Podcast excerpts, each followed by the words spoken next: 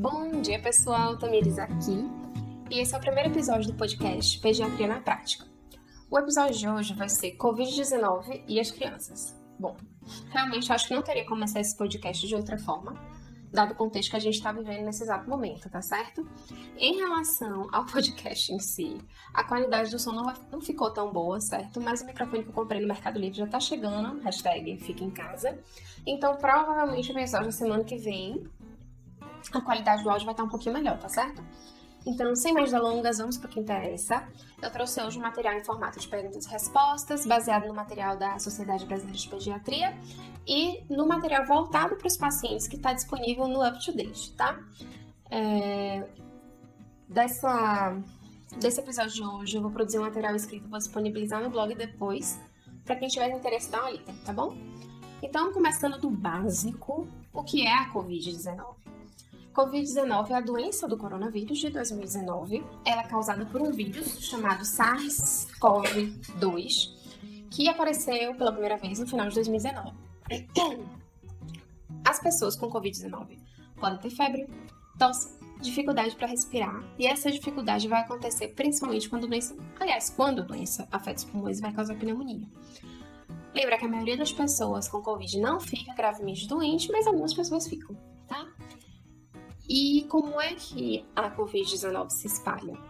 Ela se espalha como se fosse uma gripe, principalmente de pessoa para pessoa, certo? É, vai acontecer geralmente quando uma pessoa doente tosse, espirra ou fala dentro de uma distância menor que 2 metros de outra pessoa. E também tem a possibilidade, as pessoas acreditam que você possa ficar doente se você tocar em alguma superfície que alguém doente encostou, certo? Onde, e deixou o vírus lá, tá certo? Então, como eu falei, é basicamente uma gripe, mas se espalha de até uma maneira mais fácil do que as gripes comuns, tá bom? É possível você passar a doença sem apresentar os sintomas, mas é mais fácil transmitir a doença quando você está sintomático. Próxima pergunta é se as crianças podem pegar Covid. Sim, crianças de qualquer idade podem pegar Covid. É, as crianças elas têm menos probabilidade de adoecer gravemente como os adultos, mas ainda pode acontecer, tá certo? Na época que a doença estava restrita lá à China, eram raros os casos de crianças afetadas, mas agora a gente já tem registro de quadro de doença grave em crianças e até óbitos, tá? O que é mais comum você ter uma criança sintomática, mas que pode espalhar o vírus para outras pessoas. Isso pode ser perigoso, como a gente sabe, principalmente em pessoas com mais de 65 anos ou alguma outra comorbidade ou algum outro problema de saúde. Uma pergunta comum também de se fazer é se os sintomas da Covid são diferentes em crianças e em adultos. E na verdade, assim, na prática não. Nos adultos, os sintomas mais comuns vão incluir febre e tosse seca.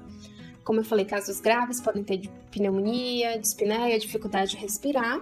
E as crianças também podem ter esses sintomas, mas como eu já falei, com menos probabilidade de ficar doente, doente grave certo? Outros sintomas que a gente tem em relato em criança é sentir muito cansado, o nariz entupido, diarreia ou vômito.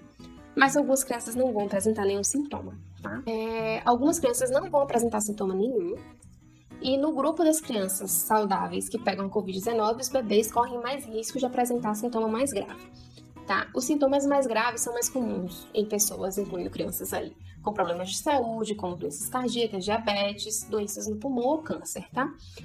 É, alguns estudos estão avaliando o porquê que as crianças, na maior parte dos casos, não apresentam sintomas.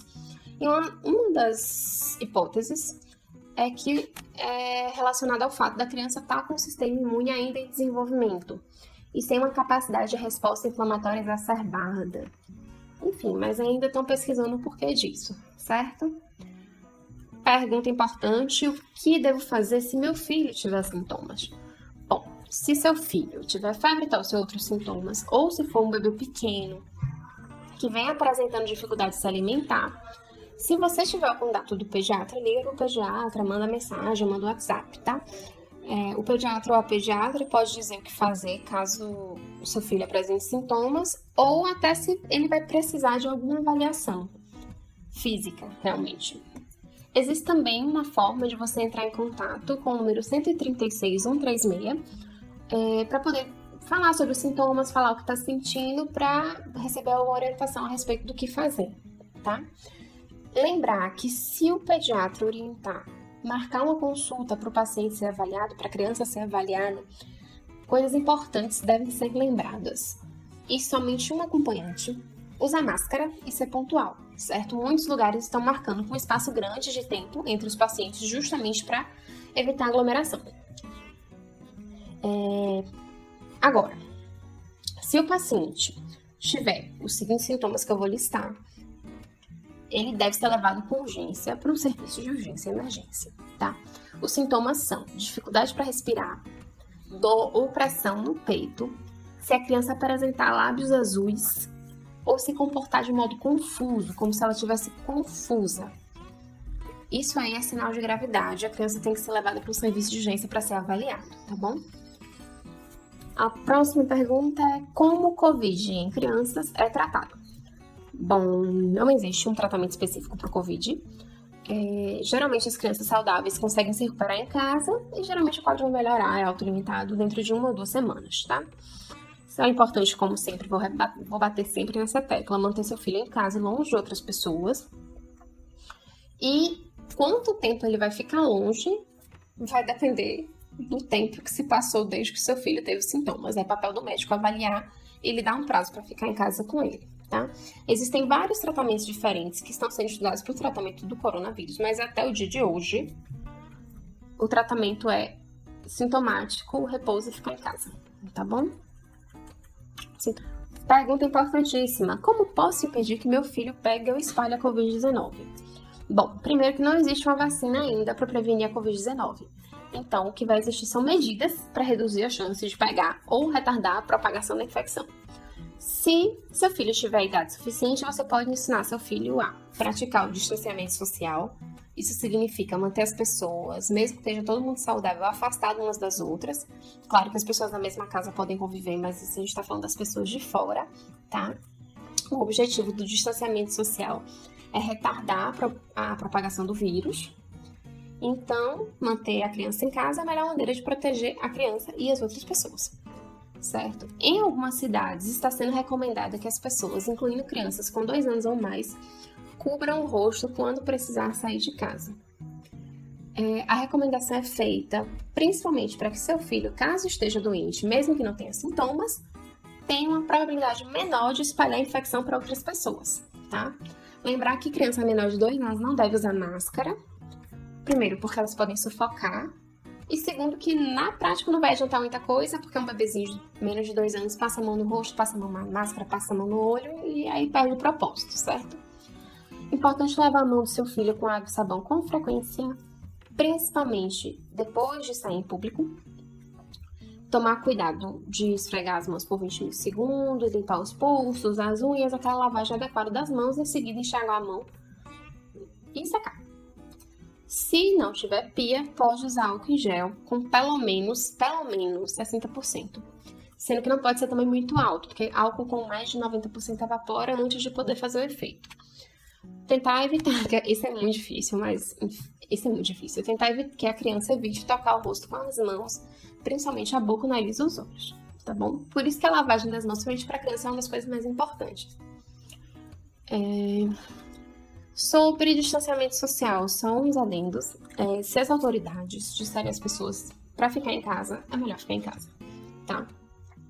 Mesmo que seu filho não fique muito doente se pegar o Covid, mesmo assim ele pode transmitir o vírus para outras pessoas que podem ficar muito doentes. Também é bom evitar é, brincadeiras com outras crianças de fora da casa, esporte em grupo, frequentar parque infantil, playground e lembrar que as crianças ainda podem brincar ao ar livre, mas não podem ficar a menos de 2 metros de outras pessoas. Importante, se alguma pessoa da casa adoecer, aí vai fazer como? Se alguém da casa estiver com Covid, essa pessoa vai ficar em um cômodo separado e usar uma máscara se precisar sair por algum motivo. Todo mundo deve lavar a mão com frequência e limpar as superfícies que estão sendo muito tocadas certo?